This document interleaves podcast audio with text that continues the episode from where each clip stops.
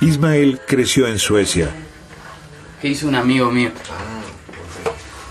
Sus padres fueron exiliados durante la dictadura, pero luego la familia regresó. Y te encontrás con que, bueno, como con tu lugar, con gente muy parecida a vos, que piensa lo mismo, que,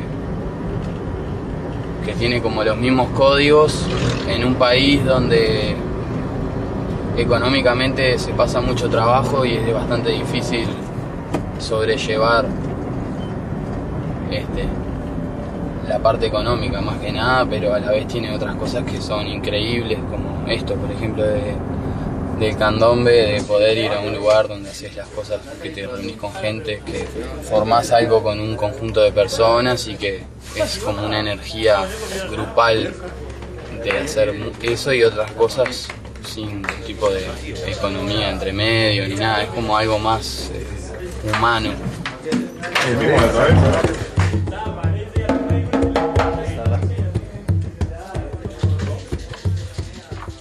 Ismael se reúne todas las semanas con su grupo para el candombe, traído a Uruguay por los esclavos africanos en el siglo XVIII.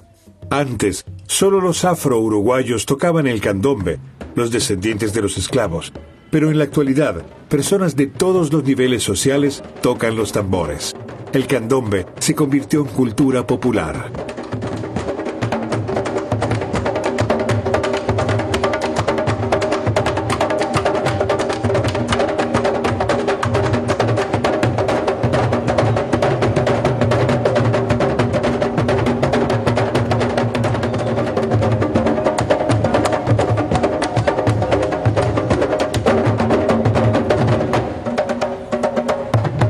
Yo por lo menos siempre quise pensar que no, pero existe sí el tema del racismo también.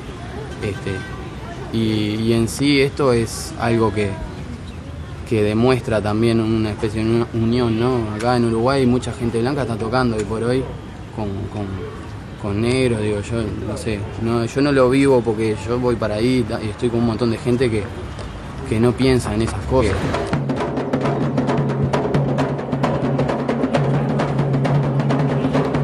Por toda la ciudad de Montevideo se tamborilea y se baila el candombe.